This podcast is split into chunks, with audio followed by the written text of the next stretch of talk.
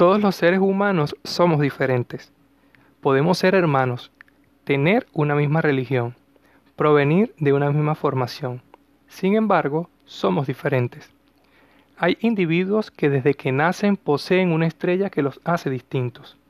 Algunos cuando nacen ya tienen aptitudes que conllevan a tener talentos innatos que lo caracterizan. Y si estos talentos pueden explotarlos y encaminarlos, pueden llegar a ser exitosos en el campo que se decidan desenvolver. En tal sentido, hay personas que desde que nacen ya tienen esa predisposición a ser líderes. En el episodio de hoy les estaré conversando acerca de una pregunta clave para el desenvolvimiento de nuestro proyecto. ¿Un líder nace o se hace? Comenzamos.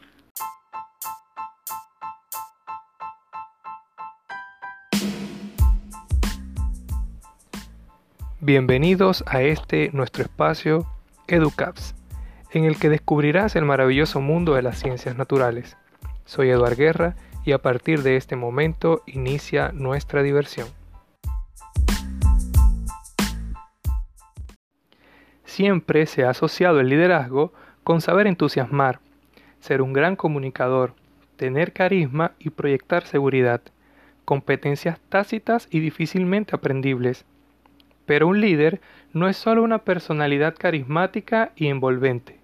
Un líder debe ser alguien en el que se puede confiar, alguien íntegro, con credibilidad y valorado por el grupo. Una persona que causa inspiración y que sabe potenciar las habilidades de los miembros del equipo.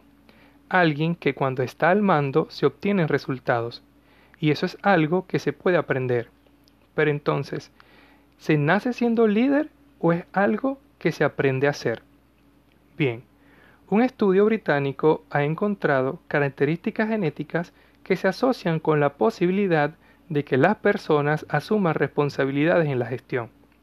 Este estudio, publicado en el Leadership Quarterly, es el primero en identificar una secuencia específica de ADN asociada a la tendencia de los individuos a ocupar una posición de liderazgo el equipo internacional de investigación, que incluyó a académicos de Harvard, Universidad de California y Nueva York, estima que una cuarta parte de la variación observada en el comportamiento de liderazgo entre las personas puede ser explicada por genes que se transmiten de padre a hijos.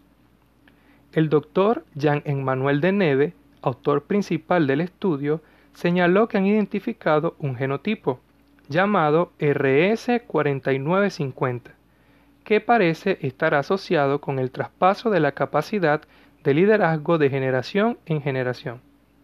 Para encontrar el genotipo, de Neve y su equipo analizaron los datos de dos grandes muestras estadounidenses y compararon las muestras genéticas de aproximadamente 4.000 individuos con información sobre puestos de trabajo y relaciones.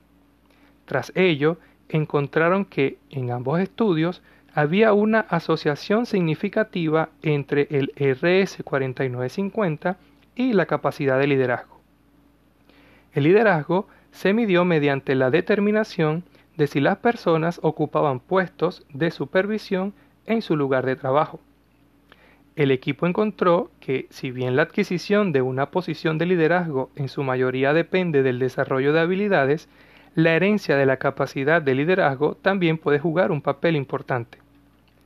Aunque existen personas que muestren dotes de liderazgo innatas, todos podemos llegar a ser buenos líderes. Lo único que necesitamos es aprender y experimentar. Además, no existe una única forma de liderazgo. Cada persona tiene un estilo diferente que puede ser igualmente exitoso. No obstante, también hay que tener en cuenta algo muy importante. De la misma forma que el líder se hace, también se deshace. Si se pierde la conexión con el equipo, si se pierde su confianza, perderá su liderazgo. Por tanto, no solo hay que desarrollarlo, sino también hay que saber cuidarlo.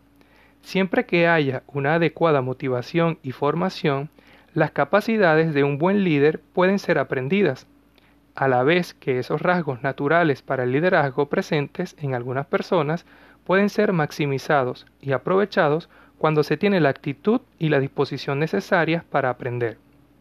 Pero entonces, ¿el líder nace o se hace? La respuesta es ambas cosas. Efectivamente, hay líderes que nacen en el sentido de que cuentan con un carisma natural, pero la gran mayoría de los líderes positivos, esos que son capaces de guiar hacia el éxito a una empresa o proyecto, son personas que se hacen, que se forman para el liderazgo.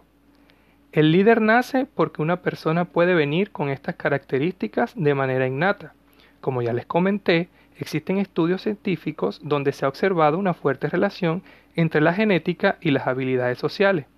Pero además, el líder se hace porque todos podemos entrenar estas capacidades y ser iguales de buenos que quienes no tuvieron que trabajar en ellas por cuestiones de nacimiento. Y es por eso que se debe recalcar la importancia de la formación y el aprendizaje.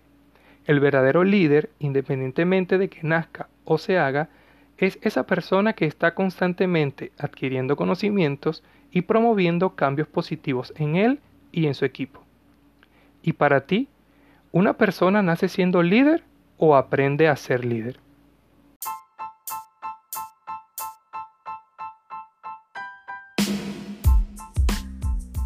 Espero que esta información haya sido de tu agrado y te sea de utilidad.